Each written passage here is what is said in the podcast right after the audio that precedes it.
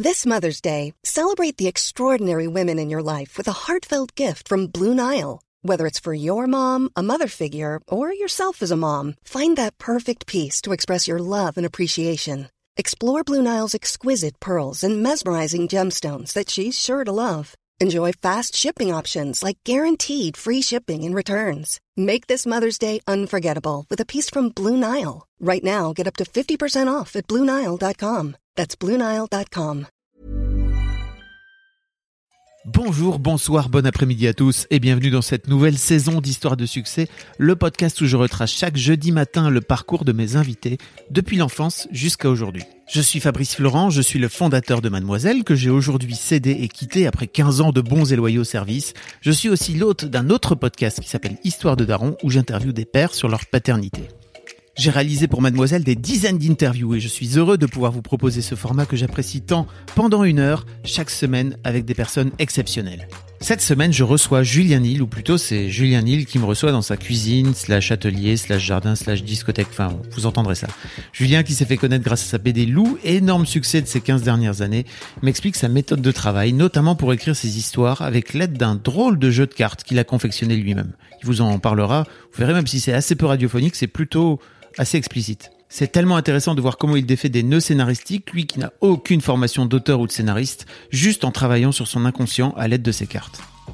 On discute aussi de son parcours, de son enfance où il était un petit garçon rêveur, puis comment il a arrêté son parcours scolaire au moment du lycée pour se lancer dans le graphisme publicitaire, et enfin la rencontre qui l'a amené à devenir auteur et dessinateur de BD. On parle aussi de l'adaptation de Lou au cinéma, de l'effet que ça lui a fait de voir cet univers tout droit sorti de son imagination prendre vie dans un décor en vrai. Enfin, on discute de sa nouvelle BD, qui est la suite des aventures de Lou, qui est désormais adulte. Vous l'entendrez au tout début du podcast, il est quasiment en train de la terminer. Ça sort en novembre prochain. Notez bien la date. Un immense merci en tout cas à lui pour son accueil et de m'avoir ouvert les portes de son inconscient. Tu veux voir donc le nouvel album? Ouais. en avant-première sur lequel je suis en train de bosser. Tac, alors là, tu arrives euh, au moment où j'en suis à la page, euh, voyons voir, 128 sur euh, 132. Donc euh, C'est la fin. c'est la fin du rush.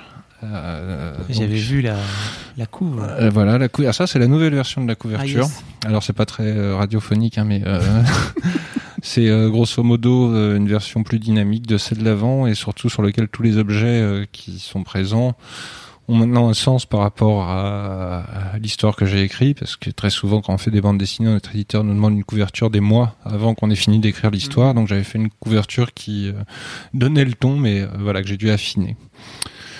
Voilà, voilà.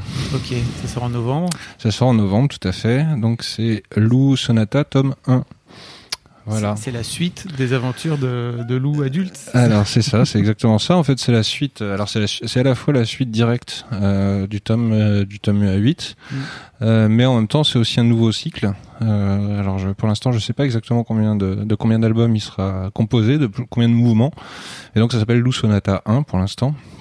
Euh, donc le, le, le premier album étant un, un mouvement, je pense que c'est euh, voilà, c'est assez musical comme euh, comme connotation et ça va pas mal tourner autour de ça.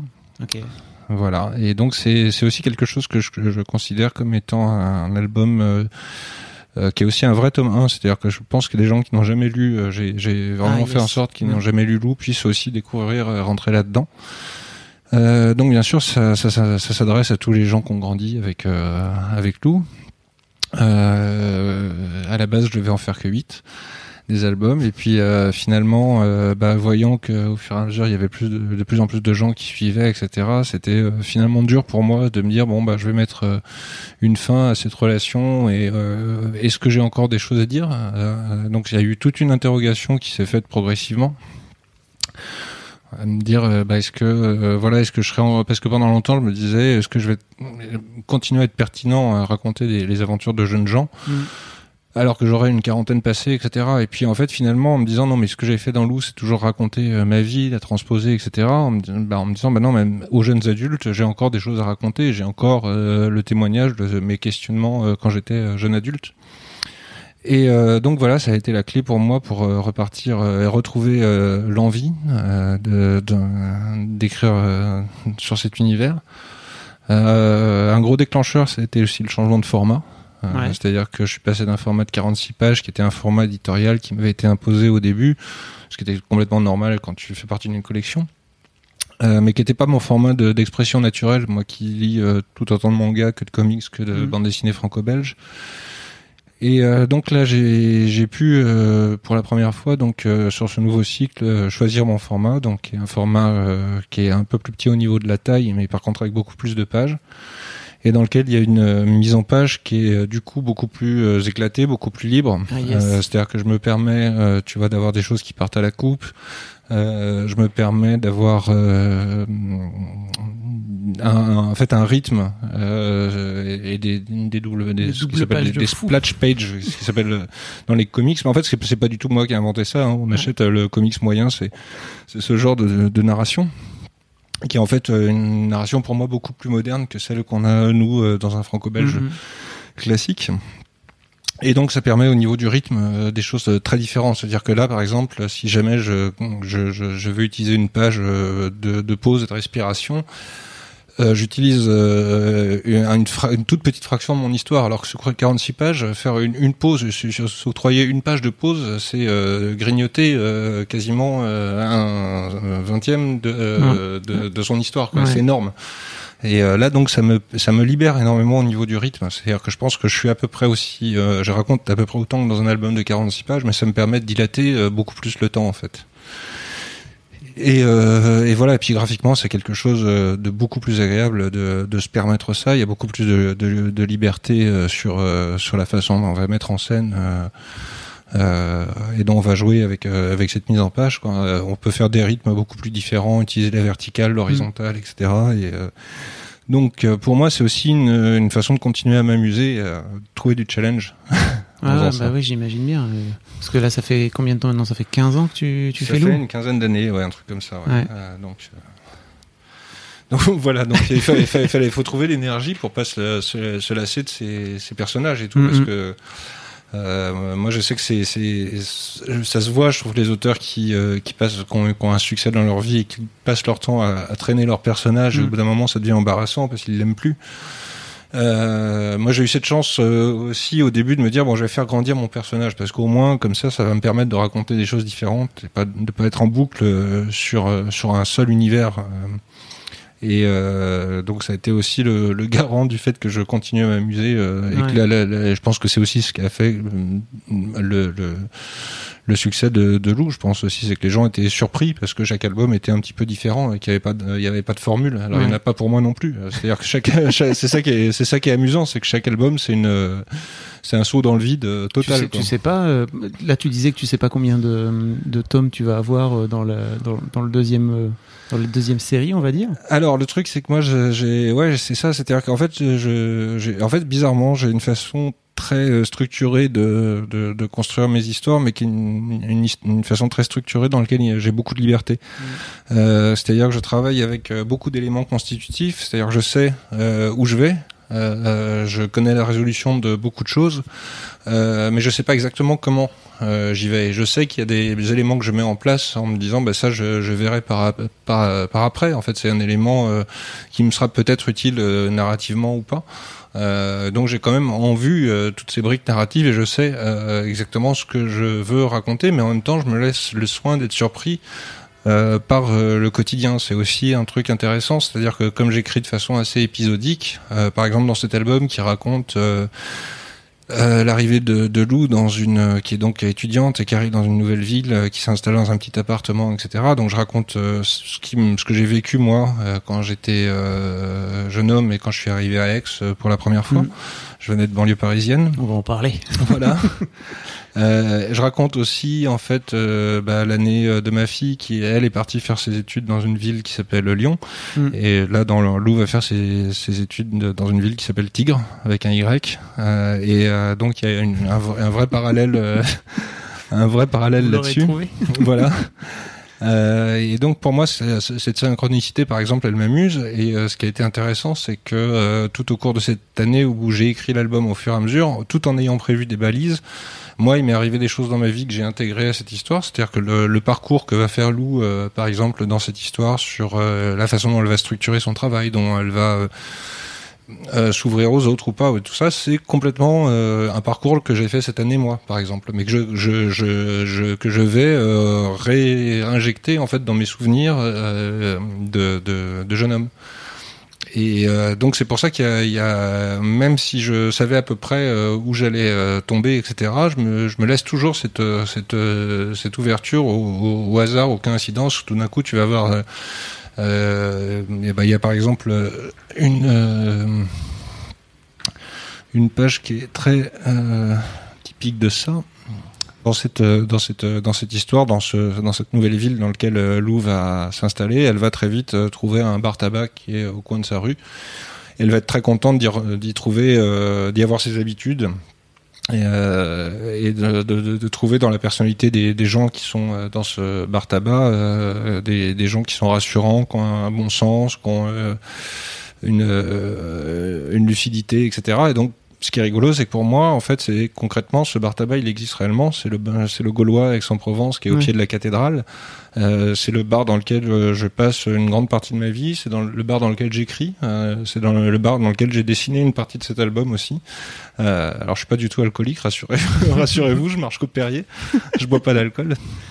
Mais, euh, mais effectivement, en fait, c'est la présence des gens qui sont là, et particulièrement là du, du patron des lieux qui s'appelle Yvan, et qui est un personnage qui a, cette année était euh, très, euh, qui, a, qui, a, beaucoup uni mon groupe d'amis, etc. Un monsieur d'une grande sagesse, d'un humour et tout ça, qui était formidable. Et donc ce personnage, j'en ai fait un personnage, j'en ai fait un personnage de loup.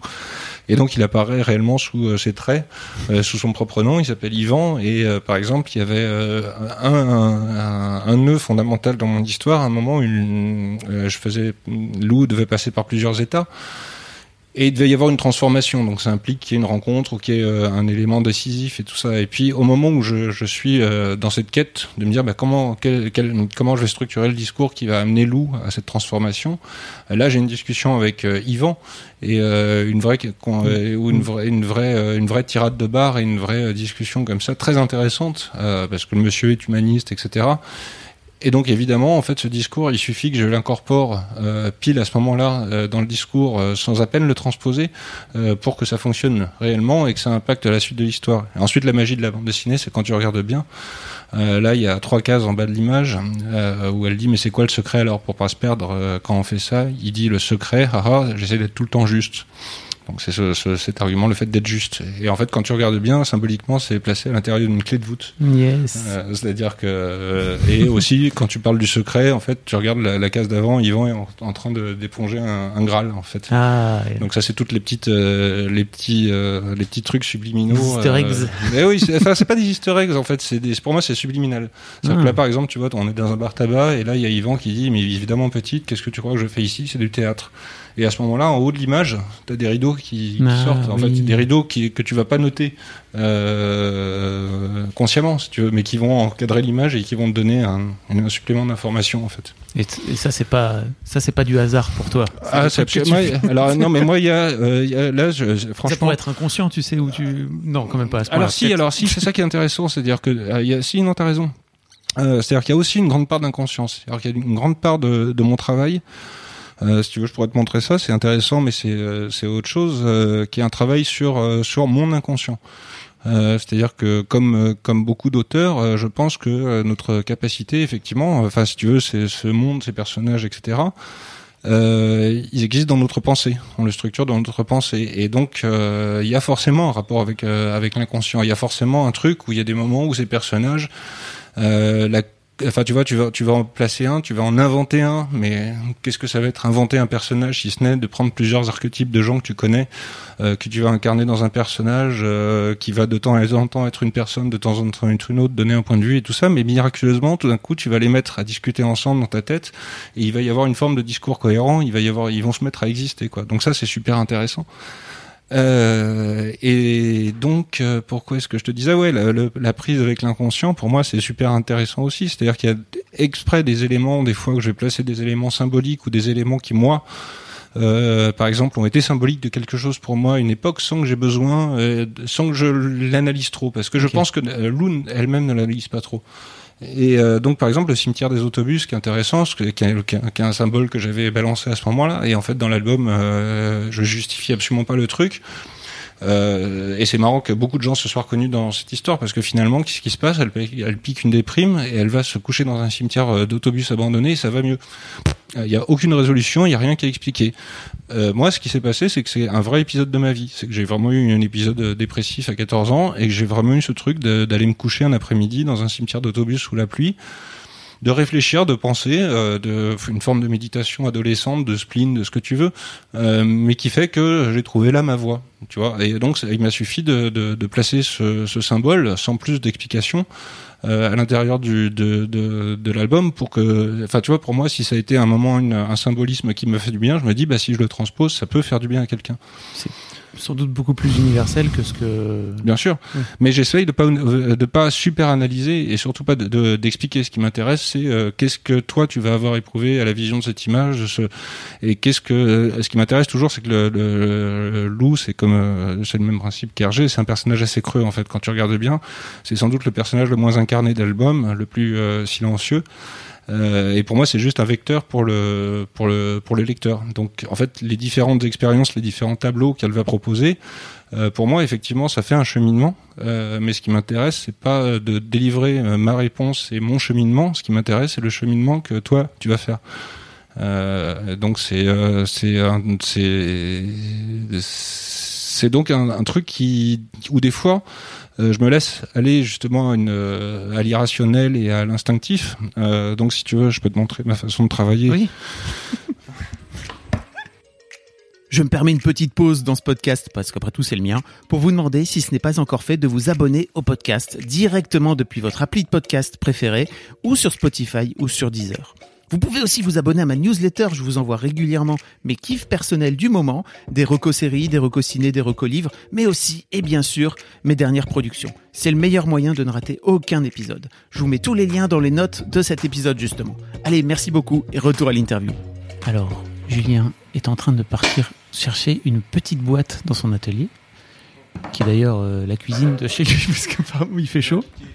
Y a à la fois la cuisine, le jardin, la discothèque, euh, le temple, euh, la pièce à vivre. Enfin voilà.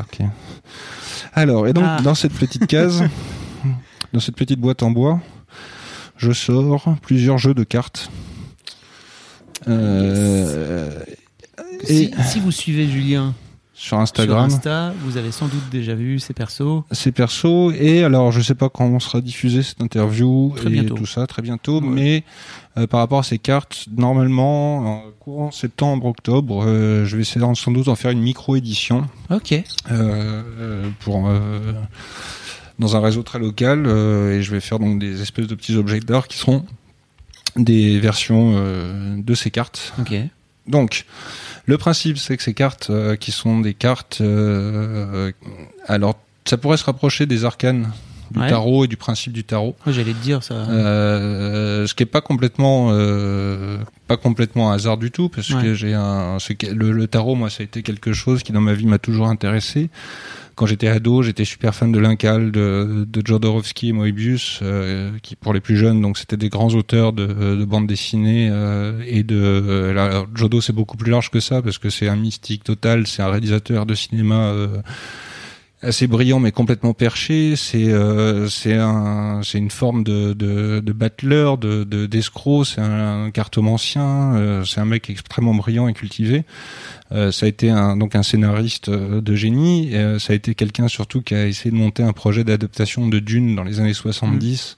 Euh, qui ne s'est pas fait, mais qui a euh, assemblé ensemble toute la Dream Team, ensuite qui allait donner naissance à euh, Alien, à, à, Star Wars et à plein de visions de SF qui ont profondément marqué les gens. Donc c'est vraiment une personne pour moi qui a toujours été, dont la carrière m'a toujours intéressé. Euh, et donc il y avait toujours ce truc par rapport au, tarot et pour moi c'est très intéressant quand tu te mets à raconter des histoires etc parce que tu te dis qu'est-ce que c'est que les cartes de tarot si ce n'est des arcanes? Et pour moi, il y a un truc très intéressant, c'est que tu prends euh, deux cartes de, de tarot et tu, suivant l'ordre, ça va raconter, tu vas, tu vas, ou trois cartes, disons, tu vas les mettre dans des ordres différents, ça va raconter trois formes d'histoire différentes. C'est une forme pour moi de bande dessinée. Ouais. Euh, comment, euh, déséquencée. C'est-à-dire que et donc pour moi d'ailleurs, qui dont mon métier c'est de séquencer des images dans un ordre précis. Euh, ça fait plusieurs années en fait que je me suis mis à faire des, des cartes de tarot euh, qui sont une façon de déséquencer euh, ma pensée en fait. Ok. Euh, et alors, ce qui est très rigolo, c'est que tu verras dans l'album de Lou, il y a bizarrement Lou doit écrire un mémoire, donc elle travaille avec ce genre de méthode aussi. Donc c'est un album assez méta qui explique aussi mhm. cette, ça. Euh, mais que grosso modo, si tu veux, euh, ça vient aussi de ma première méthode d'écriture, qui était, moi, j'ai pas du tout de, de j'ai pas fait d'école, hein, de, du tout de, de, scénario et tout ça, donc c'est très empirique. On viendra au sujet du podcast à un moment. merde. mais non, dis pas merde, c'est trop bien. Donc ouais, c'était très empirique la façon dont j'ai appris à raconter mm. des histoires parce que c'était, ça m'a toujours intéressé, mais je savais pas comment faire. Est-ce qu'il y a des méthodes réellement pour écrire des histoires? Est-ce qu'il y en a une? Est-ce que tout le monde doit la trouver la sienne? Et moi, la mienne, ça a été en fait, euh, elle s'est faite en fait à la base euh, sur ce que je savais faire, c'est-à-dire que j'avais étudié en autodidacte l'animation et donc comment décomposer le mouvement. Et il y a un truc super intéressant quand tu te mets à décomposer le, mouvement euh, de façon très mathématique, parce que faire de l'animation, c'est du dessin dans l'espace et dans le temps, et donc ça a un rapport avec des courbes mathématiques. Euh, tu te rends compte que le, mouvement, en fait, c'est une forme, une suite de, courbes et de vecteurs, en fait. Et donc, c'est super intéressant parce que pour que ton mouvement soit intéressant, sans, il faut qu'il y ait une posture juste au début, une posture juste à la fin, et à l'intérieur, tu crées une jolie harmonique. Donc, euh, à partir de là, moi, ça a été mon idée pour euh, écrire des histoires, c'est-à-dire avoir un début, une fin euh, à peu près formalisée dans ma tête. Et ensuite, donc, ce que je faisais, c'est que je savais que j'avais 46 pages à l'époque. Je, prenais, je, je mettais un post-it sur la case 1, un post-it sur la case 46 avec mon début, ma fin. Et ensuite, je prenais mes post-it et je les intercalais un petit peu partout. Et mon histoire se construisait comme ça avec des phrases, des mots, des choses comme ça. Et donc euh, c'était euh, une façon intéressante de travailler euh, une histoire parce que tu as une vue d'ensemble, tu vois. Parce que ça te permet de pas être à court de page à la fin, tu as en permanence ton truc et tout ça. Donc c'est comme ça que j'ai travaillé ma méthode pour écrire les histoires. Et finalement, en fait, bah, comme j'avais eu toujours cet intérêt au tarot, que j'avais un très bon ami, bah, Bertrand, euh, qui est cartomancien, euh, entre autres, qui est un mec assez génial et qui est aussi euh, un ami très très très très adoré, très chéri, qui est aussi l'inspiration du personnage de Paul dans Lou. donc c'est c'est quelqu'un de très important pour moi et en mm. fait on a eu beaucoup de discussions sur le tarot, sur plein de choses, sur la bande dessinée et donc spontanément, je me suis mis il y a quelques années en fait à dessiner une carte, à acheter des petites boîtes de Bristol, à les découper avec des formats et de me dire bon bah je vais faire une carte. Et en fait, généralement, c'était dans des moments de ma vie où j'étais bloqué au niveau euh, généralement euh, narratif, c'est-à-dire que j'arrivais plus professionnel, j'arrivais plus à raconter. Généralement, ça coïncidait évidemment avec des moments aussi dans ma vie où il y avait un blocage quelconque. Et donc, en fait, finalement, la, thérapeutique des cartes est venue comme ça. C'est-à-dire que je commençais à poser une carte et à dessiner une carte c'est là où l'inconscient est important, c'est-à-dire que par rapport à mon travail de loup qui est très structuré, où il y a des étapes de crayonné, où c'est très euh, très travaillé et très maîtrisé. Euh, là, c'est des cartes que je fais sans crayonner, c'est-à-dire que je, je, me lance directement à l'encre sur le sur le papier sans euh, sans plus penser que ça. Oui, c'est du dessin automatique. C'est du dessin qui est limite automatique avec une espèce de forme de transe dans lequel je me mets dans un j'ouvre une porte, si tu veux, pour un univers. Euh, alors c'est un peu comme ce que je fais sur Lou, mais euh, là c'est beaucoup plus, euh, beaucoup plus personnel, beaucoup mhm. plus. Et alors ce qui est rigolo, c'est que ça fait des années que je fais ça et qu'il y a un univers qui commence à naître de ça et qui prend de plus en plus de vie. et donc les personnages sont apparus au fur et à mesure. J'ai fait une carte. Tu fais une carte, puis en fait tu fais une deuxième carte pour la complémenter, tu te dis tiens c'est intéressant si je prends ce concept et que je le mets à côté de ça. Et puis tu vas faire une autre carte et tu te dis bah tiens il y a ce, concept-là qui s'ouvre, etc. Et tu, tu vas je construis mon, jeu comme ça en fait euh, au bout d'un moment en me disant bah tiens j'ai cette problématique là et tout ça. Et au bout d'un moment si tu veux le jeu est fini. Alors j'ai un jeu j'ai pas un nombre précis de, de cartes euh, mais je sens que, que j'ai l'aboutissement de quelque chose euh, donc déjà, ce qui est cool, c'est que ça fait un objet satisfaisant. euh, et ensuite, en fait, je m'en sers justement pour écrire. C'est-à-dire que euh, quand j'ai, euh, par exemple, je me resserre de ce jeu de cartes et je peux tout à fait investir chaque carte ou chaque personnage d'un symbolisme de tel truc et mhm. tel truc et re-raconter l'histoire que je suis en train de raconter sous forme de, de cartes. Tu vois et euh, donc ensuite, je vais m'en servir de façon euh, interne sur, par exemple, des scènes. Euh, par exemple, l'autre jour, j'avais une scène qui posait problème, je savais pas comment euh, comment m'en dépêtrer, comment les personnages allaient réagir par rapport à ça. Il y avait quelque chose qui bloquait. Donc je prends mon jeu de cartes et là je sélectionne les les, les, les, les cartes qui me semblent correspondre à la scène. Je les prends en main et puis là je me dis mais attends en fait c'est pas très intéressant parce que justement j'ai sélectionné ces cartes euh, et je sais qu'elles correspondent à quelque chose etc alors que celles que j'ai laissées de côté c'est peut-être là où il y a quelque chose de plus intéressant et c'est avec ça que je vais euh, me mettre à raconter mon histoire. Et c'est comme ça que j'ai trouvé mon nœud. Okay. j'ai dénoué mon nœud en fait. Et donc tu as fait comment? Tu les as piochées au hasard ou? Non j'ai pris celles qui restaient. Ah ok d'accord. que spontanément j'avais rejetées. Ok d'accord. Et euh, je me suis dit bah, c'est intéressant parce que c'est justement celle là euh, hmm. tu vois, euh, qui, qui sans doute euh, on porte la solution en, elle. Hmm. la solution que j'essaie d'éviter. C'est pour t'ouvrir un autre champ voilà. en fait. Mais hmm. voilà, c'est en fait ce qui est intéressant, c'est que c'est un matériau très malléable ces cartes, c'est-à-dire que ça peut être un support. Il y a aussi hein, quelque chose qui m'avait beaucoup influencé, sans que je l'ai jamais techniquement eu en main. C'était le jeu de cartes de Brian Eno. Euh, qui s'appelle euh, les euh, obliques, je sais, stratégie oblique. Okay. Brian Eno, qui était donc un producteur de musique des années 70, qui a travaillé avec tout le monde, de Bowie à YouTube, mm. qui avait un mec qui a fait de l'ambiance, etc. Donc il y a un trip qui, qui est pas lui-même, qui, n'est pas musicien, mais qui travaillait donc en studio avec les plus grands et qui avait conçu un jeu de cartes, stratégie oblique, qui était un truc il, va, il sortait par exemple une carte au milieu d'une session d'enregistrement en disant bah, inversez vos instruments, ou alors pensez autrement, alors jouez comme si vous étiez votre meilleur ami, ou alors euh, retournez l'enfance, enfin des choses, des, des, formes de contraintes. Ok. Et en fait, c'est bien sûr de ces contraintes que sont nées des choses très intéressantes au niveau musical. Et euh, la contrainte, en fait, moi, c'est bah, j'ai euh, ado, j'étais très fan de Queneau, de Pérec et tout ça. Mm. Euh, le fait que je suis à fond dans cette conception que le cadre et la contrainte en fait simulent la créativité.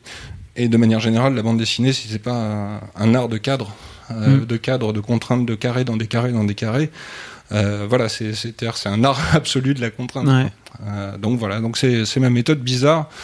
Euh, d'écriture qui est à la fois très rationnelle euh, pour moi, euh, mais en même temps aussi un petit peu holistique et un petit peu et qui, qui, qui, laisse place à, un inconscient aussi.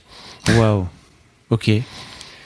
Parce que justement, donc tu me racontais tout ça tout à l'heure et je me disais, ok, pour revenir un petit peu à, au, au concept de ce podcast, mais c'est très bien, euh, franchement, que tu racontes que tu racontes tout ça. Mais on, on, on, en reparlera un petit peu après si tu veux bien, parce que en général, la première question que je pose à mes invités quand je les lance pas sur euh, tiens, qu'est-ce que tu es en train de faire, qui nous a amené à digresser pendant combien de temps là? 20 minutes. Ah, je, suis, je digresse beaucoup. Ah ben c'est trop bien.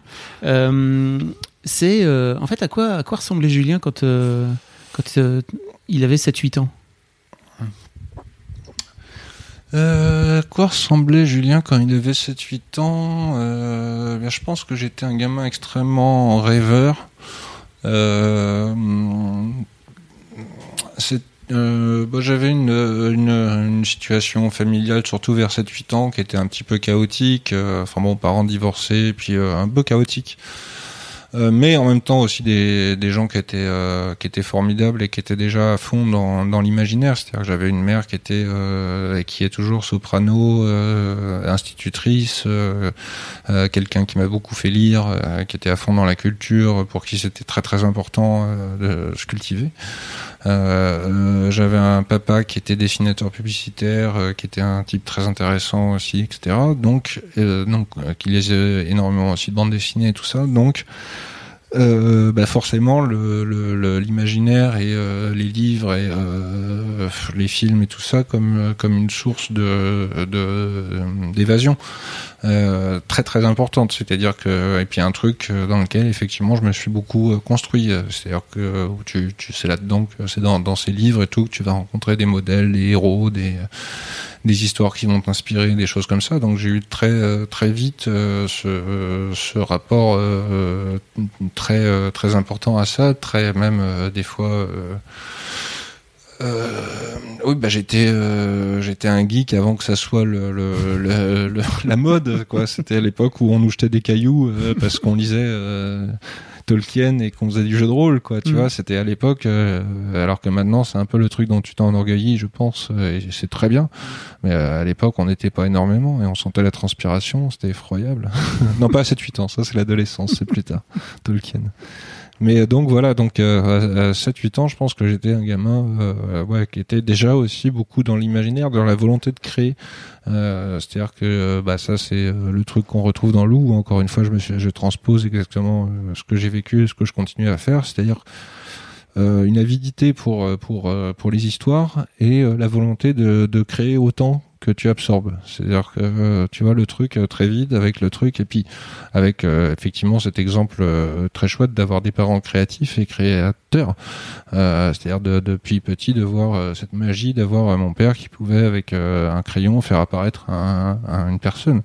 Euh, et ma mère qui avec sa voix pouvait euh, tu vois chanter quelque chose ou raconter quelque chose donc ça c'est quand même euh, c'est magique donc très vite ce truc où ça devient ça devient une passion tu vois une envie en permanence de raconter d'essayer des trucs alors je faisais des marionnettes je faisais des je faisais des films en Super 8 avec mes avec mes Lego, enfin mes, mes, mes Playmobil, je faisais euh, des BD, je faisais déjà euh, beaucoup de choses, j'écrivais, enfin tu vois, il y avait ce truc où je et c'était pas forcément dans l'idée d'en faire un métier, euh, mais c'était vraiment un truc nécessaire. Et puis le la fascination pour euh, mon Dieu, j'adore ça et euh, j'adore cette BD et tout ça et je peux moi aussi euh, et même des fois en fait par exemple Tintin, tu vois, j'étais j'ai eu une phase où j'étais fan de Tintin, mais il y avait un truc où je trouvais que Tintin, il y avait un truc qui manquait quand même et donc j'avais commencé à faire les, les aventures de Tintin mais avec un jetpack.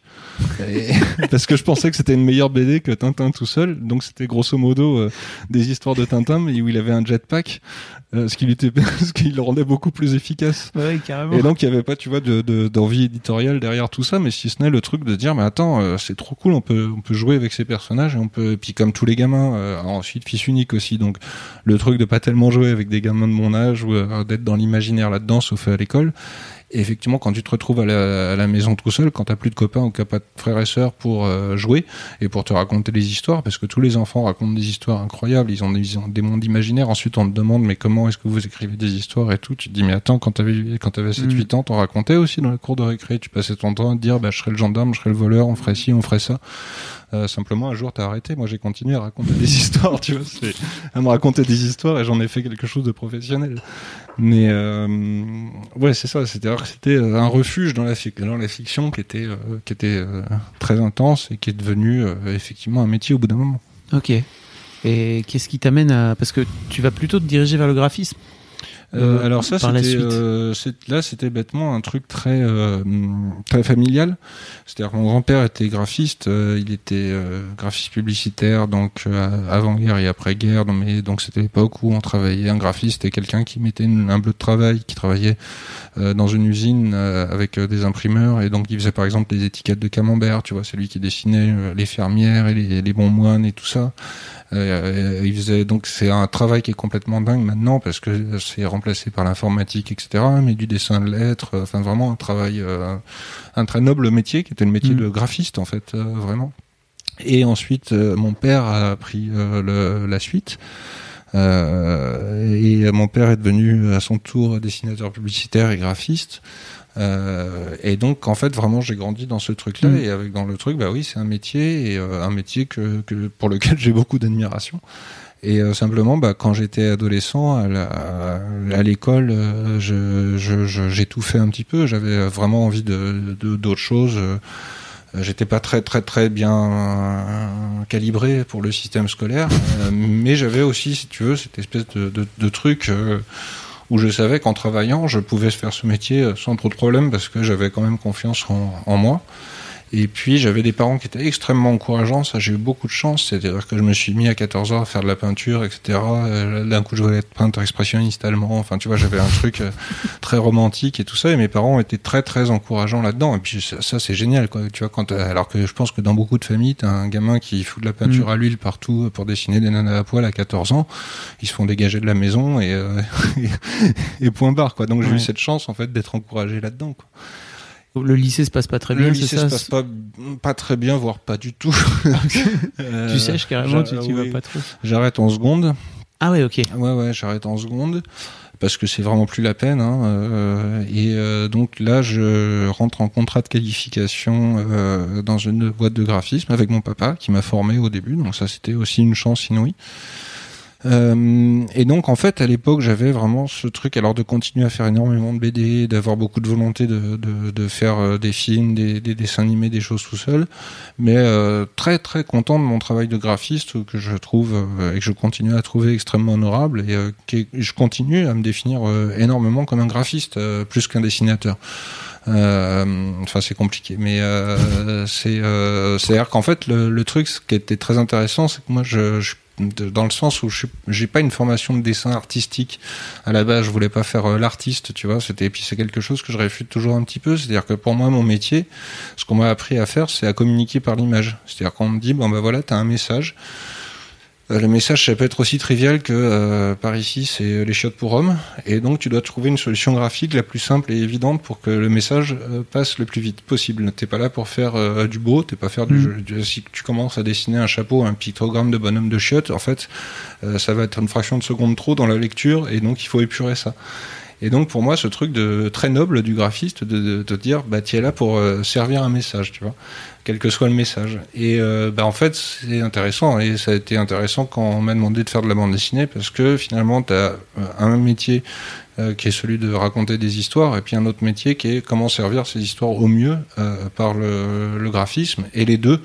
ce qui est intéressant, c'est que les deux sont interdépendants et que tu racontes une histoire très différente en bande dessinée qu'au cinéma, qu'en littérature ou voilà. Ok.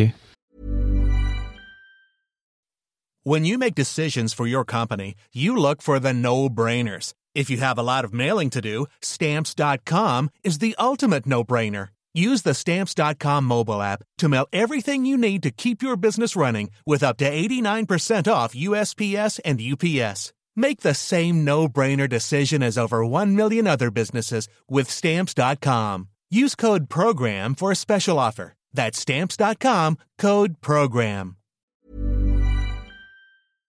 Donc ça, c'est entre tes 16 et tes... Parce que t'as ta première BD, Lou, elle... Euh, t'as quel âge T'as 28, 29 26, un truc comme ça, je sais plus exactement. Euh, ouais, ça, ça, fait 10 euh, ans quasiment entre les deux, là. Entre les deux, oui, ça fait 10 ans à peu près, bah, pendant lesquels j'étais effectivement euh, graphiste au tout début. Ensuite, je suis, je travaille donc au tout début, euh, je faisais des, ce que je te racontais tout à l'heure. Je crois que je travaillais pour des produits dérivés, donc je faisais des produits dérivés pour euh, euh bah, des, des, personnages de bande dessinée française, euh, Petit Duc, pour Titeuf. J'ai fait des, j'ai, à l'époque, effectivement, j'ai fait les premiers produits dérivés Titeuf avec un, un collègue Nob qui est le scénariste et le dessinateur maintenant de Dad et de Mamet. On s'est mm. rencontrés à ce moment-là, et on est une vingtaine d'années. Euh, donc j'ai fait ça pendant un moment à Paris. Je travaillais. J'ai, euh, ensuite, on s'est spécialisé. Je faisais des produits dérivés Looney Tunes. Donc j'ai signé des cartes mm. d'anniversaire avec Titi et Grominet. Enfin l'enfer un peu. mais bon, encore une fois, bon respectable, un travail de travail de graphiste respectable. Mais là qui commençait un petit peu à me courir quand même. Et euh, là donc euh, j'ai eu une opportunité de venir travailler dans ce milieu avec Aix-en-Provence. Je suis descendu à Aix-en-Provence, j'ai travaillé là-dedans pendant quelques années, jusqu'au moment où il y a eu un, donc un logiciel qui est arrivé, comme le Messi, hein, qui s'appelait Flash, euh, et qui était un logiciel en fait qui te permettait de faire du dessin animé euh, tout seul. Euh, et des jeux vidéo et des choses comme ça. Enfin, c'est une technologie donc maintenant qui a 20 ans, qui est obsolète, mais qui à l'époque a été en France et puis dans le monde euh, pour beaucoup de gens une, une petite révolution. Euh, c'était au moment où il y a l'internet qui explosait, les startups et tout ça, et c'était une un, un moyen assez incroyable de gérer du son et l'image de façon dynamique en fait mm. sur internet et de faire du dessin animé, du jeu vidéo, des choses comme ça. Et moi, je suis devenu, euh, c'était, j'étais, j'ai toujours été passionné par la technologie, toujours été un petit peu euh, là-dedans dans les ordinateurs et tout, fasciné. Et là, d'un coup, ça permettait de dessiner et de faire l'animation. Donc je me suis lancé à corps perdu là-dedans. Euh, donc ça comme dans l'idée de faire des, de créer des fictions en dessin animé. Euh, et donc j'avais fait plein de plein de, de books, plein de plein de, de bibles, etc. sur tous ces projets que j'avais envoyé plein de boîtes. J'avais eu des retours ultra positifs. Tout le monde voulait produire mes séries, mais enfin c'était un truc de fou. J'ai cru que j'allais devenir millionnaire, mais du jour au lendemain il y a eu l'explosion de la bulle. Et, donc Internet. vraiment le même jour il y a les, toutes les personnes, tous mes interlocuteurs qui m'ont appelé en larmes en disant que c'était fini, euh, qu'ils qui faisaient leur mmh. carton et que c'était mort. Donc là, je me suis retrouvé à faire, euh, utiliser cette technologie pour faire des jeux vidéo. Et euh, bah, en tant que graphiste, j'ai travaillé donc pour des clients, c'est-à-dire pour TF1. J'ai fait les premiers jeux vidéo de Colanta, de la Star Academy en Flash sur le site de Tfou à l'époque. Euh, et voilà, donc c'était euh, mon travail alimentaire pendant très longtemps, jusqu'à ce que euh, Jean-Claude Camano aux éditions Glénat retrouve ma piste via un copain, via le fameux Bruno que Nob donc j'avais lancé, dont le rêve c'était de faire de la BD. Et bah, par ricochet, il me présente à lui et donc un peu comme ça par hasard, je commence à travailler dans le journal Cho, qui avait été lancé par euh, Zep et Jean-Claude Camano. Hmm. Que tu oublies de dire aussi, c'est que dans Flash, il y avait une possibilité de développer. Donc en plus, non seulement tu dessinais, mais Bah en oui, plus, que- tu pouvais développer aussi. Donc Mhm. euh, tu t'étais foutu là-dedans C'est vrai, aussi. ce qui était génial, c'est que dans Flash, il y avait effectivement un- une manière de dessiner, de faire du dessin animé de façon très simple. C'était super bien foutu. Euh, et il y avait aussi un langage de programmation interne qui s'appelait de l'ActionScript, qui Mm. permettait non seulement de faire un personnage, mais de lui donner des instructions et tout ça. Et donc, moi, là, ça a commencé à me passionner. Et je me suis mis à la programmation, et donc je faisais des jeux vidéo de A à Z. C'est-à-dire que je savais euh, faire un jeu vidéo euh, de la programmation à l'animation, jusqu'au dessin, jusqu'à la musique. Euh, c'est d'ailleurs comme ça que je, je m'étais remis à faire de la musique. C'était vraiment pour faire des bandes son pour mes jeux vidéo et puis pour, et pour mes films. Et euh, ouais, moi, il y a c'est ce côté euh, un peu autodidacte, un peu geek comme orchestre qui fait que j'aime bien maîtriser des tonnes de trucs et que ça m'intéresse. J'adore, j'adore euh, savoir comment euh, fonctionnent les trucs et les, les possibilités artistiques qu'offre la technologie.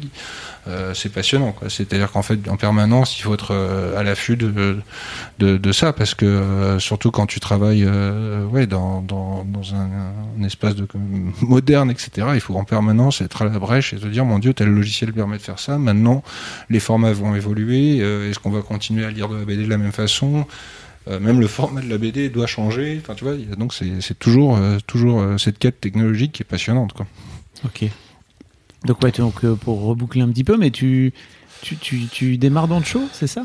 Je démarre Ça dans c'est le fou. show. Donc tu, tu te lances dans tu te lances dans une carrière. Alors c'est des strips, c'est ça au départ? Enfin c'est des. Alors dans, dans le show au début, euh, alors c'était c'était chouette, c'était sur l'idée parce que car- donc suite au carton de Titeuf, euh, euh, en fait Zep et Jean-Claude Camano, un directeur de collection à Glénat, décident de lancer ce magazine et ce magazine sert de vivier en fait pour euh, trouver des jeunes talents. Donc c'est-à-dire qu'il y a à ce moment-là la politique de chose c'est de publier que des auteurs qui n'ont jamais publié ailleurs. Euh, et donc euh, qu'on des graphismes un petit peu différents de ce qu'on connaît euh, ailleurs, qui sortent un peu du franco-belge traditionnel, etc. Donc je fais partie de cette mouvance. Pendant un an ou deux, je fais, je travaille dans le magazine. Alors c'est intéressant. Il y avait un côté euh, vitrine, ça nous permettait de nous tester. Donc je fais des jeux, des animations, des euh, des pages d'énigmes et des choses comme ça. Euh, ce que je faisais, c'était pas super intéressant, pas très malin. D'ailleurs, je Jean-Claude n'était pas très euh, à fond sur ce que je faisais. Il avait bien raison parce que je faisais un truc assez cynique finalement. Et puis euh, d'un coup, il me dit bon, est-ce que tu veux lancer Comment- ta comment série ça cynique Bah, en fait, euh, je faisais des bandes dessinées de d'enquête euh, qui étaient en fait un peu des pastiches des personnages des années 50 et 60 où euh, les personnages dans ces histoires étaient volontiers un peu racistes, un peu réac, etc. Et donc mon personnage était, euh, était un petit garçon un peu réac comme ça. Et moi, ça me faisait mourir de rire parce que j'avais l'impression euh, de me moquer en fait. et effectivement, c'était l'humour venait euh, du fait qu'il y avait un décalage, que le personnage était réac comme l'était. Et en fait, Camano, euh, qui était un, un, un- un vieux mec bourru, tu vois, euh, qui parlait pas beaucoup et tout, il me disait non mais ton truc c'est nul parce que pour les gamins de maintenant de 12 ans, tu leur, le personnage est juste réac. C'est-à-dire qu'ils ont pas le décalage, tu vois, ils ont pas le, Mm. le- le- le- et donc tu mets du second degré dans une publication en fait qui doit être lue au premier degré. Et en fait, il avait super raison là-dessus. Euh, et c'est pour ça, en fait, ça a été vachement important pour moi parce que du coup, je me suis vachement affranchi de, de pas mal de trucs, de- du cynisme Ok. ça te donne une vraie responsabilité aussi. Tu te dis non, mais t'as raison, tu parles aux gamins d'aujourd'hui. Mm. Euh, donc, par exemple, euh, les références, faut faire super gaffe. Tu vois, les- la- je me suis mis à détester la parodie. En fait, je trouve que la parodie, c'est quelque chose, un genre qui vieillit très mal et qui est, qui est en fait un genre euh, très euh, très néfaste en fait. Et euh, donc. Donc du coup c'est ça qui a vachement euh, ça a été le coup de fouet en fait qui m'a dit non mais voilà il faut que je fasse une bande dessinée euh, tu vois euh, Lou et tout ça. J'ai cette responsabilité cette chance euh, d'être publié dans un grand éditeur et tout ça. Je suis tellement redevable à la bande dessinée c'est-à-dire que j'y ai, ai tellement puisé de choses euh, quand j'étais euh, quand j'étais gamin et je continue hein, parce que bah, chez moi c'est il y en a il y en a partout. Pas spécialement beaucoup dans la cuisine mais sinon il y en a partout et, euh, et donc, euh, donc en fait là, d'un coup, je me suis senti investi euh, d'un truc, d'une responsabilité forcément. Et puis en même temps, il y avait cette histoire que j'ai déjà racontée plein de fois, mais ma fille qui était née il y a quelques années, donc Mhm. ça a coïncidé avec le, la volonté de créer un personnage aussi euh, féminin euh, fort et, euh, et euh, comment et euh, qui soit euh, alors ensuite tout le, toute l'ambiguïté ça a été pendant très longtemps je me suis trimballé et je continue encore à lutter contre cette idée de BD girly et de BD pour filles euh, Mhm. parce que pour moi c'était absolument le contraire de ce que je voulais faire. Euh, et je continue à m'en défendre. C'est-à-dire pour moi c'est une bande dessinée avec juste un personnage féminin qui est euh, fort qui a des rebondements et qui est euh, moderne. euh, là où je trouvais que dans la bande dessinée jeunesse, euh, bah, les personnages féminins étaient euh, pas spécialement toujours euh, bien euh, représentés et, et voilà. Et moi simplement, je sais que ça m'avait tellement euh, aidé de me projeter dans des personnages positifs quand j'étais petit ou des personnages qui vivaient le même genre de choses que moi. euh, que simplement je me suis dit bah tiens je vais faire ça et euh, comme j'ai une fille bah bêtement euh, je vais faire en sorte qu'il y ait une porte d'accès euh, supplémentaire euh, pour les filles euh, mais euh, ensuite, bien sûr, l'horreur de de- d'être catégorisé dans la BD pour filles et de dans le truc girly euh, qui Ouais. été terrible pour moi. Quoi. Mais en plus, d'un autre côté, je pense qu'il n'y avait pas beaucoup de, de, de personnages, enfin de BD avec des personnages principaux. Euh, bah non, il filles. y en avait pas énormément. Et À l'époque? Non. Et puis même, là, effectivement, la vision des, des petites filles dans la plupart des bandes dessinées jeunesse, c'était, euh, euh, on était forcément un peu amoureux d'elle, on lui foutait euh, forcément un peu la main aux fesses. Enfin, il y avait un truc où Mhm. c'était un petit peu euh, réducteur. Là, en plus, on est en Euh, 2004, là, c'est ça c'est ouais, c'est ça, et c'est ça, ce qui est assez dingue, c'est-à-dire que c'était pas, et ça l'est toujours pas. hein, faut, enfin, Dieu merci, il y a une, ma- maintenant une parité énorme qui arrive dans le milieu Mm. de la bande dessinée et qui est même un, un raz de marée puisque euh, y a beaucoup plus maintenant euh, d'autrices, d'auteurs, je sais pas comment, Autrice. euh, autrices, et euh, il y a de plus en plus d'autrices qui qui hum, qui, euh, qui arrivent et qui sont dans les écoles d'art. Maintenant, il y a Mm. beaucoup plus euh, de filles euh, que de garçons et tout ça, et donc ça c'est une respiration et ça va être une respiration créative et euh, je pense euh, un, beau raz de marée euh, tu vois en fait d'enfin avoir une, vraie parité là-dessus ça va être super intéressant Donc enfin, et c'est déjà super intéressant bah, ça l'est déjà, Ouais, oui, ouais. parce que ça, ça a été. Mm, mm. ça- Parce que je disais ça, 2004, en, en te faisant style, c'était il y a longtemps, mais en vrai, c'était il y a pas très longtemps. C'est vraiment il y a 15 c'est ça qui est fou 15 c'est qu'il y a 15-16 ans c'était pas aussi évident que ça de Ouais. trouver c'est-à-dire qu'en fait ce qui est dingue c'est qu'il y a 15-16 ans et c'est aussi pour ça que Lou ça a très vite marché c'est que bêtement on arrivait dans une librairie de BD en disant euh, bah voilà j'ai une, une petite fille euh, de 10 ans euh, est-ce qu'il y a une BD pour elle? Euh, bon, on lui disait, bah oui, il y a Lou. en fait, et, et en fait, il y avait pas énormément d'autres Mhm. choix. Heureusement maintenant euh, que euh, tu plus, vois qu'il y avait beaucoup de choses. Et, et, euh, bon, ensuite, mon, tout mon débat, c'est qu'on puisse aussi le conseiller à un petit garçon de 10 ans. Ouais. Et ça, c'est un gros problème avec les libraires, tu vois. C'est, c'est-à-dire que moi, j'aimerais bien qu'il soit prescripteur aussi de ça et que ça soit parce que et ça, c'est intéressant parce qu'il y a quand même une, une topologie de, la, de, la- de mon public qui a changé beaucoup. Ouais. C'est-à-dire même en 2004, je sentais que les petits garçons qui allaient vers Lou, j'en avais quelques-uns de temps en temps en dédicace, et c'était généralement des gamins qui faisaient ça, euh, qui avaient vraiment, qui prenaient beaucoup sur eux. Enfin, Ouais. tu vois, c'était un peu compliqué. Maintenant, de plus en plus, euh, dans mon public, est beaucoup plus euh, heureusement mixte, et ça, c'est une grande victoire et intéressante victoire et évolution de la société, effectivement, que même pour les petits garçons, parce que moi, derrière tout ça, il y a aussi l'histoire d'un petit garçon qui était euh, fasciné par euh, bah, les poupées, par euh, tu vois, par le rose, par les choses mignonnes, par les peluches, tu vois, par tout un tas de trucs auxquels tu as une injonction très forte dans les années 80 on te dit non Bah mais oui. toi c'est Musclor et basta. Ouais. Alors Musclor qui est par ailleurs j'idolâtre et que je suis Musclor, c'est trop bien, Ouais, franchement. non mais tu vois le truc c'est ouais mais pourquoi est-ce que j'ai pas le droit d'avoir une Timmy aussi tu vois? Mm. Et ça c'était aussi le, le ensuite bah, le combat enfin un combat normal qu'on mène tous aussi je pense par rapport à ça quoi c'est euh, c'est de te dire bah ouais non on va on va on va s'affranchir de toutes ces choses-là et de, toutes les frontières du genre. Et euh, ce que j'essaie effectivement le plus possible dans Lou c'est d'essayer d'être non genré c'est-à-dire que je pense jamais à mes personnages en termes de euh, c'est une fille c'est un mec. Jamais jamais jamais c'est ça quoi. Et en plus ce qui me ce qui me fait rire euh, c'est que justement le tout mon astuce c'est de transposer à chaque fois des archétypes et des différents personnages dans telle ou telle personne en, en, en- en- comment en- sans me soucier du tout de l'âge du sexe etc et en plus, c'est interchangeable. C'est-à-dire que des fois, la mère de Lou, ça va être mon père, ça va être ma mère, ça va être moi, ça va être ma fille, ça va être ma, ma femme, etc. Au final, c'est euh, le personnage, il est incarné euh, par des fois euh, un homme, une femme, etc. Et je m'en fiche. À la fin, pour Mhm. moi, ça donne un personnage euh, qui est réel. Et on me dit, vous écrivez si bien les femmes, en fait, tu vois. Alors que pas du tout. Par contre, ce qui est rigolo, c'est que j'ai beaucoup de mal à écrire les personnages masculins. Ah. Euh, et euh, à part quelques-uns, mais euh, très souvent, il faut que je travaille là-dessus. Mais euh, mes personnages masculins sont un petit peu lâches ou un petit peu faibles. ou- et euh, mais bon, en même temps, c'est bien. Ça change un peu de, ça change un peu de l'archétype et du. Ouais, ouais, ouais. Bah, il y a un côté Wes Anderson aussi que que, que j'aime bien là-dedans, c'est-à-dire de montrer euh, effectivement le, tu vois le l'espèce de, de, sublime du, du, mal qui est complètement érodé par l'époque à l'époque et euh, qui est un petit peu euh, un petit peu pathétique. Attends, il y a une invasion de tortues dans cette Ah, maison, oui. c'est terrifiant. Tu vois, je t'avais prévenu. Elle est en train de gratter. Ah euh, ouais, non, mais elle est en train de tout défoncer. Alors euh. il y a, il y a donc pour l'audio guide, hein, euh, Voilà. Ju- Julien donc des, des tortues qui cherchent à tout Julien, prix. voilà, vit depuis deux ans une, une lutte intestine avec euh, les tortues qui peuplent son jardin et qui essayent désespérément de rentrer dans la maison par tous les moyens. afin de manger la bouffe du chat. Euh, Exactement. Et, euh, et voilà. Et donc euh, tous les jours, il y a une nouvelle barrière anti-tortue et tous les jours, elles trouvent une nouvelle stratégie. Et là, elles sont en train de percer du polystyrène. Et c'est très impressionnant. C'est très fort. hein. Voilà, c'est très fort, très rapide. Il y a plein de plein de, de clichés sur les tortues qui sont absolument pas valides.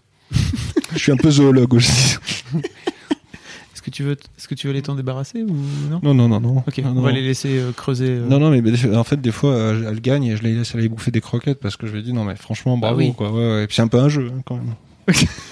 mais là, c'est assez, assez effrayant, quoi. Oui, en fait, tu, on parlait justement de, de Lou qui sort en 2004. L- L'autre truc génial, c'est que le festival d'Angoulême te file un énorme coup de pouce aussi en, en, le, en le célébrant, euh, mais enfin, en Ouais. donnant le prix de l'album jeunesse. Ouais, bah oui, j'ai eu cette chance euh, euh, de, de- dès le premier album qui était sorti depuis quelques mois et tout ça. Euh, Il y a eu effectivement un prix jeunesse au Festival Angoulême, en plus qui est un prix intéressant parce que c'est un prix qui est le jury c'est des gamins, Mm. donc c'est a priori un prix un prix assez objectif, donc c'est c'est agréable. Euh, et puis euh, ce même euh, jour, quasiment, il y a les producteurs du dessin animé de, de Lou qui sont qui m'ont contacté aussi parce qu'ils étaient intéressés par par, la série avant même qu'elle ait eu un prix. Donc c'était ça augurait de, bonnes choses, quoi. Et donc je suis passé effectivement d'assez vite d'une série qui était qui était un premier tome à une série qui a, plutôt bien marché, quoi. Donc c'était c'était c'était bien agréable. Comment tu le vis à l'époque? Mm. Parce que c'est pas. Ah bah je le vis très bien parce qu'à l'époque surtout je le vivais euh, assez mal, c'est-à-dire que j'étais euh, c'était la fin de ce truc de graphiste et euh, le début d'un travail d'auteur de bande dessinée Euh, et malheureusement enfin il faut, que je dise ça mais clairement c'est pas un métier qu'on fait pour gagner de l'argent de la bande dessinée, c'est euh, un métier qui est en plus en ce moment en crise. Euh, enfin il y a un, il y a un, vrai problème avec les auteurs et avec la façon dont on est rémunéré etc. Enfin c'est-à-dire qu'on est très peu d'auteurs en fait finalement à arriver à vivre dignement de de notre métier. Et donc moi j'ai connu euh, ces débuts euh, très durs où euh, effectivement bah, je devais travailler sur mon album de BD tout en faisant des, des boulots à côté avec ma femme qui faisait ses études à ce moment-là. Et donc on a connu les vaches maigres ou enragées, je sais plus comment on pense. disait en 1945. Et et donc en fait le truc, euh, et même à- au moment du tome 2, parce qu'en fait il y a un décalage terrible entre le moment où tu fais une bande dessinée, tu l'illustres, le moment où, où, euh, elle est vendue, euh, le moment où les libraires font l'inventaire et comptent combien t'en as vendu et ton ton éditeur te, te fait ton voilà t'envoies ton chèque il y a un, dé- un délai qui est énorme surtout pour un jeune couple etc et genre au moment de- du tome 2 de Lou j'ai failli arrêter parce que euh, j'étais éreinté financièrement. Et heureusement bah là le, le, le, le truc des droits d'auteur a commencé à s'amorcer. Et là j'ai donc commencé à pouvoir sortir de la tête de l'eau et en quelques années à vivre à 100% de la bande dessinée. Donc ça a été effectivement bah, pour euh, pour un pour un pour un couple et qui venait d'avoir des enfants, etc., c'était un soulagement terrible de, de pouvoir euh, être un peu plus à l'abri euh, du besoin, parce que voilà, c'était pas évident au début. Ok, donc à ce moment-là, tu, tu décides d'arrêter vraiment ton, ton métier de graphiste, c'est ça À ou- ce moment-là, je décide d'arrêter mon métier de graphiste parce que de toute façon, la BD me sollicitait de plus en plus, euh, qu'il y avait effectivement cette histoire d'adaptation au dessin animé que Ouais. j'ai un tout petit peu supervisé quand même. Euh, et puis, euh, bah, très vite, euh, le devoir enchaîner un deuxième, un troisième album. euh, et euh, ensuite, j'ai fait, euh, j'ai contacté par Gallimard pour faire un autre album qui s'appelle Chaque chose. Euh, j'ai fait un autre album avec eux qui s'appelle Le Viandier de Polpette, Le film de loup. Enfin voilà, au bout d'un moment, le, le métier de graphiste, c'est devenu impossible. Quoi. Et puis, effectivement, j'en avais plus besoin parce que ce que je gagnais en droit d'auteur me suffisait à, à Mm. payer mon loyer. Quoi. On parle de. on- on- Elle, est, elle est en train de gagner contre le polystyrène. Ouais, la, hein tor- euh, la tortue, non, mais c'est effrayant. C'est très fort. Ouais, c'est très très costaud. Tout ça pour des croquettes. Tout ça pour des croquettes. Je pense qu'elle va faire tomber la plaque de bois. Voilà, la détermination est totale. Euh, Qu'est-ce que je voulais te dire aussi? Oui, pa- parlons de cette, euh, parlons de cette aventure euh, au cinéma, Mhm. qui est fou quand même, parce que co- comment ça se, comment ça se goupille à l'époque? Tu te, tu te Alors fais contacter ça, ça par. se euh, goupille, euh, en fait, le truc, c'est que bah, il y avait eu cette expérience avec le- la télévision et avec l'adaptation de Lou en dessin animé, euh, qui était une, une adaptation dans laquelle j'avais eu euh, ce qu'on appelle un droit de regard. J'ai pu être impliqué dessus, mais pas forcément autant que ce que je voulais, ni au niveau graphique, ni au niveau de l'écriture et tout ça. Euh, T'en étais pas. J'en ai, j'étais, bah, euh, pas spécialement fier, train de bah, c'est-à-dire, en fait, c'est très dur pour moi parce que je sais qu'il y a beaucoup de gens qui aiment cette série. Euh, pour moi, je sais que c'est, voilà, je considère ça comme étant une adaptation de mon univers par euh, d'autres gens. Et donc, forcément, pour moi, je, je la, si tu veux, je la considère pas euh, comme mienne. Ok. Euh, je, je l'assume pas à 100%. C'est-à-dire qu'il y a des, des choses, des épisodes, des dialogues, des parties pris graphiques, etc., que je, je ne reconnais absolument pas. Tu vois, que je, que, qui me plaisent absolument pas. Ensuite, euh, je sais que cette série, elle a été aussi intéressante parce que ça a été un excellent spot de pub pour les albums. Euh, je pense que beaucoup de gens se sont mis à lire les albums et j'en suis très reconnaissant envers les, les producteurs du dessin animé, en plus qui ont, qui ont vraiment fait un super travail et euh, qui sont des gens super, Anne et Eric avec qui on a travaillé. Mais le fait est que j'étais pas j'ai eu cette frustration, si tu veux, de ne pas écrire et réaliser cette Mm. série. Frustration qui était très forte à ce moment-là et qui était même un petit peu si tu veux, un petit peu devenu du, du net et définitif, comme quoi je ne travaillerai plus jamais pour le- la télévision, l'audiovisuel ou quoi que ce soit, parce que justement on perd du contrôle euh, quand on commence à rentrer dans ce genre de production, enfin ce que je croyais à l'époque. Et là, il y a un producteur, donc Harold Valentin, euh, qui travaillait pour une maison de production euh, qui s'appelle Move Movie, qui un jour dans un train euh, tombe par hasard sur un album de Lou et euh, ça l'intéresse. Lui, il cherche à produire des nouvelles histoires, peut-être pour la télé, pour tout ça. C'est quelqu'un qui, de- qui a produit aussi 10%, euh, enfin voilà. Et euh, quelqu'un qui cherche des, des nouveaux talents, il vient me voir ici à Aix en me disant bah voilà, bah alors moi j'étais très suspicieux au début parce Mm. que justement échaudé par mon aventure du dessin animé. Et puis euh, donc qui vient me voir au début pour l'écriture, machin, des trucs, des projets, euh, ça. Et puis il me dit bon bah Lou, euh, sinon en adaptation, euh, comment est-ce que tu vois ça? Et donc moi je lui dis simplement bah voilà, euh, à part si c'est moi qui l'écris, il réalise, il n'y a pas moyen parce que euh, voilà ça m'est déjà arrivé, etc. Et donc je dis vraiment ça pour euh, le faire fuir, le pauvre Harold, tu vois, pour me dire bah non, je veux- voilà, je, je veux pas ça. Et là le mec me dit banco. Euh, donc euh, banco, tu l'écris et tu le réalises, etc. Donc euh, un petit peu un choc là, tu vois quand même. euh, mon Dieu, qu'est-ce qui va se passer? Et, euh, et puis euh, un type formidable qui me met en confiance, etc. euh, qui me présente toute une équipe, donc l'équipe euh, de Bruno Lévy, Move Movie et mon Dieu, je trouve pas son nom, il va me gronder. Euh, c'est pas ceux qui me, me Move Movie, Mother Production et Move Movie. Voilà, je les ai tous les deux quand tout va bien. et euh, donc ces gens-là, en fait, une équipe formidable qui qui commence à bah, le, film commence à rentrer en production, présente des gens incroyables pour travailler avec moi, des artistes euh, euh, bah, géniaux, que ce soit les comédiens, que ce soit les l'équipe de décoration, que ce soit euh, une personne qui a été formidable, Sylvie Père, qui était la chargée de production euh, de, du film, sans qui euh, rien n'aurait pu se passer, qui était une, merveilleuse personne. Et puis bah, la rencontre avec effectivement avec toute l'équipe, etc. C'était euh, c'était génial. Et en fait, j'ai eu cette liberté totale. euh, à peu près hein, de faire ce que je voulais sur ce film et pour le coup si tu veux même si ce film est, euh, a sans doute ses défauts etc euh, ça c'est des défauts que j'assume parce que ce sont les miens tu vois c'est Ouais. c'est puis euh, et puis de toute façon ce film là aucun défaut il est parfait et euh, non et puis voilà ça a été une expérience géniale en fait de de, de, de travailler comme ça d'un coup et puis tu t'imagines pour justement quelqu'un qui a travaillé qui a fait naître tout ça de son inconscient Mhm. ses personnages et tout ça d'un coup tu te retrouves avec euh, euh, avec Ludivine Sagnier euh, déguisée en un de tes personnages en, enfin tu vois c'est dans le décor le, notre décor qu'on fait construire à Brie-sur-Marne je sais pas si t'étais passé Si j'étais euh, passé, c'était génial. euh, qui était complètement fou, qui était parce que moi j'avais vraiment cette volonté de faire un film pas du tout réaliste, euh, c'est-à-dire qu'il soit vraiment dans une espèce de fantasme de, de réalité comme l'est le- la bande dessinée.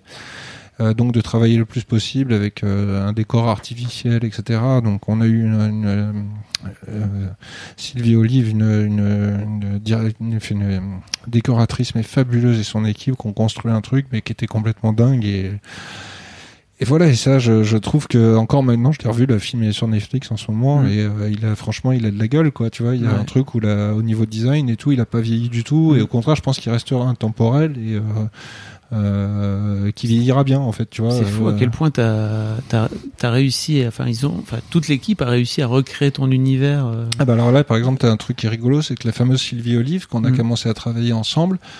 Euh, quand je lui ai expliqué le concept des décors, ce que je voulais, par exemple, le truc très chargé avec euh, avec le, un bordel, tu vois, un joli bordel. Et en fait, elle est venue ici à Aix, dans la pièce où t'es. elle a tout pris en photo. et en fait, elle a travaillé euh, tous. Et en fait, tu vois, elle avait découvert qu'en fait mon, mon bordel euh, qui était euh, qui a l'air d'être un, un, foutoir, en fait, je le classais par couleur. Mais même moi, je le savais pas. Tu vois, c'était mon ah. inconscient qui faisait que je faisais des harmonies d'objets ou de choses. Et en fait, elle a incorporé tout ça dans. Enfin, c'était un, une collaboration artistique, mais mais qui était complètement complètement dingue. Quoi. Euh, et donc voilà, tous les, les, j'ai eu cette chance incroyable là pour le coup, alors que si tu veux, bizarrement, j'étais dans un truc qui était beaucoup plus casse-gueule a priori. Tu dis une série animée, là on est dans un gros film avec des, des grands acteurs. Enfin, tu vois, euh, Ludivine Kian, euh, enfin incroyable, François Rollin, Julie mm. Ferrier, enfin des, des, des, des gens que, que j'adore qui jouent là-dedans. Il y a des, des, des gamins qui sont des révélations et tout ça. Enfin un truc incroyable. Et là-dedans, j'ai pu naviguer euh, vraiment relativement à vue. Il y a que sur la, la post-prod, sur le montage et le montage et effets spéciaux, bizarrement, qui était plus ma partie, le côté très geek, en fait, où je pensais, en fait, récupérer les images et euh, pouvoir m'en emparer et faire quelque chose. Là, je me suis retrouvé finalement dans un, une, un truc très euh, bizarrement beaucoup plus, comment euh, une grosse machine, tu vois, euh, que j'imaginais pas. Moi, je, je, je, pensais pouvoir faire tout sur mon Mac et je reste persuadé que j'aurais pu le faire, tu vois. Et là, je me suis retrouvé avec des sociétés de post-prod qui faisaient facturer les trucs très chers, avec un monteur euh, qui montait le truc avec moi, mais franchement, j'aurais pu le faire tout seul. Ça aurait été mm. vachement plus rapide et plus dynamique. Donc voilà, une petite frustration sur la post-prod et tout ça. Je pense qu'on aurait pu gagner un peu plus de, de pêche et tout ça. Euh, mais une expérience fabuleuse, quoi. Parce que tu, tu montes des vidéos aussi de ça. Bah, tu fais ça depuis que t'es gamin, c'est ça, j'imagine? Ouais, bah oui, c'est ça. Puis avec l'animation, si tu veux, l'animation, euh, c'est euh, c'est un art du monde, c'est un micro art, enfin, euh, du montage, parce que mm. tu dessines chaque image. Euh, donc là, tu es au-delà du montage, mm. tu vois, quand tu fais de l'animation, c'est-à-dire que tu es sur le, le, geste de la pupille, du truc, du machin, comme ça. Euh, et forcément, quelqu'un qui anime, euh, enfin, pour moi, en plus, j'ai une conception particulière de l'animation. Je suis pas un animateur dans le sens où je suis pas quelqu'un de très bon pour, et je suis pas même au niveau dessin, je suis pas quelqu'un de très technique, etc. Ce qui m'intéresse, c'est comment composer une image et comment créer un mouvement pour raconter, encore une fois. Et donc par rapport à ça, forcément, tout, euh, tout mon art de l'animation, enfin toute la façon que j'ai d'appréhender l'animation, c'est du montage. C'est-à-dire que c'est beaucoup plus inspiré de la façon de faire japonaise où en fait quand tu regardes l'animation japonaise, il compense le fait qu'il n'y a pas énormément de, de mouvements et d'intervalles entre les pauses, mais par contre il y a un, un, une invention euh, sur le montage et sur le truc qui, qui fait que, que c'est mille fois plus dynamique que si tu te faisais chier à animer le personnage à 24 images par seconde à la Disney quoi. Ouais, je vois. Et euh, bah ça c'est quelque chose qui m'a toujours euh, passionné et euh, que j'adore. Enfin voilà et puis je puis ensuite il y a un truc aussi bah, avec la musique que je fais beaucoup en amateur, si tu veux, euh, le, le, le, montage, le, le, il y a un côté très très musical et très rythmique. Euh, effectivement, c'est euh, c'est un des trucs qui m'amuse le plus, c'est de monter à l'image euh, et de monter euh, voilà là-dessus. Ok. Tu disais tout à l'heure que tu étais sur le point de sortir un album pour la promo du est-ce que c'est un scoop ou pas? Je ne sais pas si. Euh, oui, oui, c'est un, une sorte de scoop. Wow.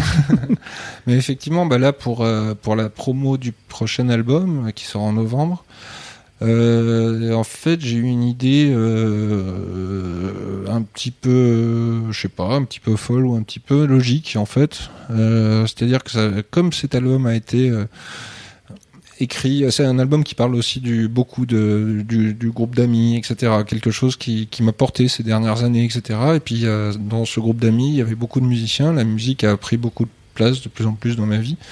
J'en fais, etc. depuis des années, mais j'en fais depuis des années en amateur total. C'est-à-dire que là, il y avait, alors à part quelques incartades où j'ai fait un, composé un morceau pour la musique du film ou des choses comme ça. Et la musique du film et de la série animée, d'ailleurs, j'ai travaillé avec mon ami Julien Dicaro, un grand compositeur. Mais là, j'avais l'envie de, euh, en complément de l'album, de créer de la musique. Et donc là, on en parle, mais c'est quelque chose qui n'existe pas encore. C'est-à-dire Mhm. que ça va être une expérience qu'on va faire en fait euh, fin septembre avec euh, bah, des très bons amis à moi. On va se réunir pendant une semaine euh, dans une ferme et on va faire des sessions d'improvisation de musique. Donc avec des musiciens qui viennent du classique, de la world music, du hip-hop.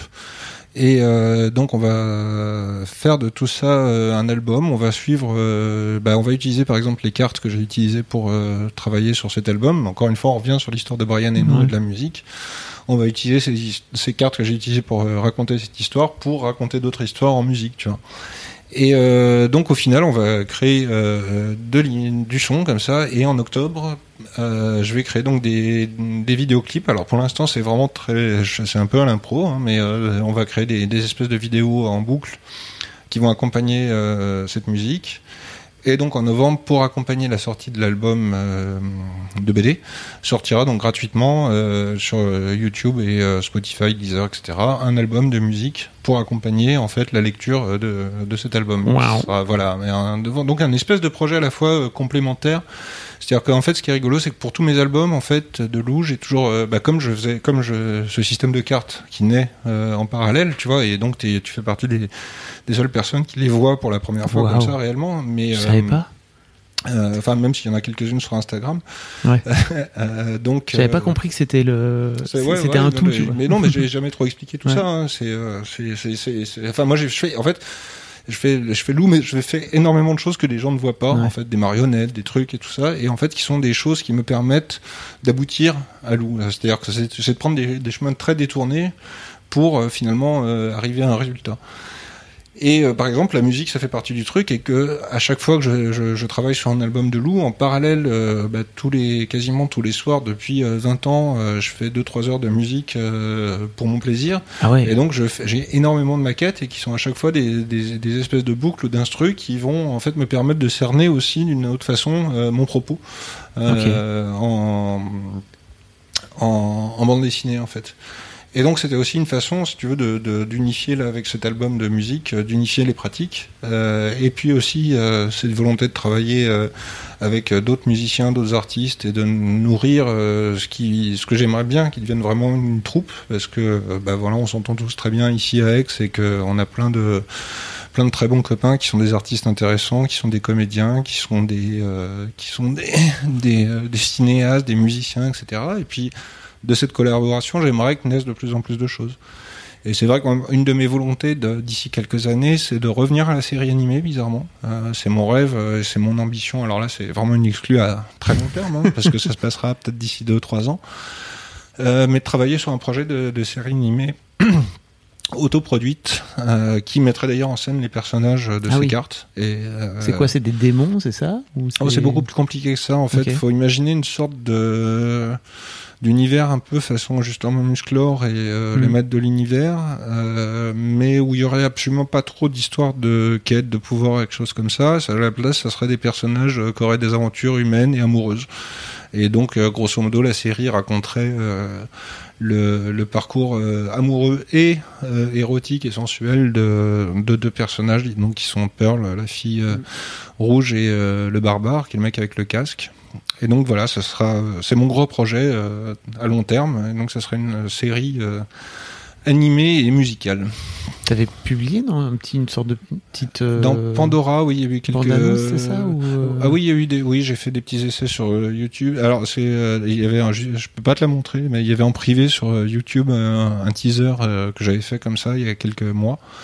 Peut-être que je t'avais montré quand j'étais passé à Mademoiselle. Non, euh, mais j'avais. Je, pense que on est liés sur Facebook ou je sais pas quoi, et je pense que je faisais partie de. J'avais vu ce petit truc. euh, Ah bah j'avais fait plusieurs petits essais et puis c'est vraiment euh, et mais, mais récemment ce qui est drôle c'est que la vidéo que j'avais mis en privé qui était juste pour moi et pour euh, montrer à des gens éventuellement a été virée par euh, YouTube parce qu'il y avait des trucs un peu cochons dedans donc Ah. apparemment donc là je peux pas te la montrer là il faut Ok. que je refouille dans un disque dur mais il y a un bout d'essai de ce truc là qui est fait déjà Ok. Mm. Bon, ben, merci beaucoup. Est-ce qu'il y a des trucs dont tu aurais voulu parler dans, dans ce micro et, euh, et dont, je t'ai pas, sur lequel je t'ai pas questionné?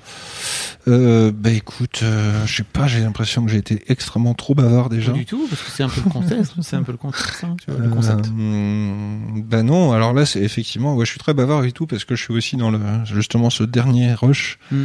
Euh, sur la finalisation de l'album. Donc c'est un, un mouvement euh, très euh, positif et dans lequel je suis un petit peu exalté, mais euh, mais voilà quoi. Je, Ah oui, si, je t'ai pas demandé.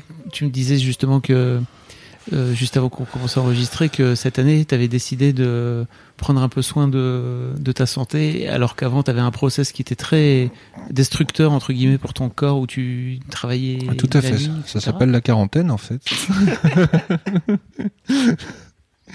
non, ça s'appelle euh, ça s'appelle le fait que t'as tiré la, la chandelle par les deux bouts pendant Mm. des années. Euh, non, ensuite un truc euh, très intéressant, euh, effectivement, qui tombe avec le fait que je fais un travail sur moi-même, etc. euh, tout un truc sur l'atavisme, c'est-à-dire que grosso modo, euh, bah, mon papa qui est mort euh, il y a deux ans, euh, qui était très alcoolique, etc. Euh, j'ai été élevé avec cette espèce de, de conviction que pour créer, en fait, t'avais à payer un tribut euh, de ta personne, etc. Et, euh, et en fait, je me suis rendu compte très récemment, en fait, que c'était complètement faux. Et justement que, par exemple, tous ces bouclages d'albums que j'ai toujours fait un petit peu dans la douleur et dans la souffrance, en m'infligeant des trucs, etc. Euh, bah là, je vais le faire euh, plutôt en prenant soin de moi, en faisant du yoga, en faisant de la méditation, euh, en arrêtant de fumer de façon déraisonnable, même si là, pendant l'interview, j'ai fait un break, que je, je les enchaîne, je le sais. Mais justement, ça fait partie des trucs, tu vois, j'arrive. Non, bah, enfin voilà, un truc de quarantaine, tu vois, un truc classique. Et effectivement, bah, ça fait vachement de bien. Et donc, je me retrouve à la fin de, de cet album, alors que jusqu'ici, j'étais euh, à la fin des albums une personne euh, généralement assez désagréable et, euh, et névrosée, etc. Là, je me retrouve euh, bien détendu et c'est bien agréable. Voilà. Ah, bravo pour ce choix sur toi. Et ben merci à vous. Et puis, bah, rendez-vous en novembre, alors. Ça marche. C'est quoi la, c'est quoi la date exacte de la sortie de- Match Je sais pas. novembre. Novembre. euh, novembre, Suivez donc la, Jules. la chose sur Instagram. Voilà, je vous mettrai tous les liens si vous voulez voir. euh, parce qu'aussi, je vous, je- je- de cette là, je vous mettrai en photo euh, des liens vers les, les fameux personnages là, dont on parle parce que c'est pas du tout radiophonique. Voilà. Euh, si vous voulez voir un petit peu l'univers de, de cette. Euh, c'est quoi d'ailleurs de, ce- de cet univers tout simplement je sais pas c'est Je sais pas ce que c'est. C'est- Voilà. C'est mon inconscient. si vous voulez voir l'inconscient. L'inconscient à nu. Je- Effrayant et sordide. merci Julien Mais de rien.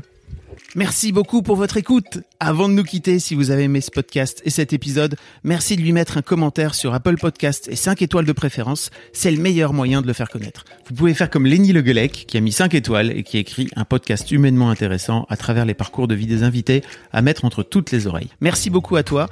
Et si vous voulez faire comme elle, vous vous rendez sur Apple Podcast et vous cherchez Histoire de succès directement dans votre appli ou sur votre ordinateur. Merci beaucoup à vous et rendez-vous jeudi matin à la même heure, à partir de 6h du matin, dans votre appli de podcast pour un nouvel épisode d'Histoire de succès.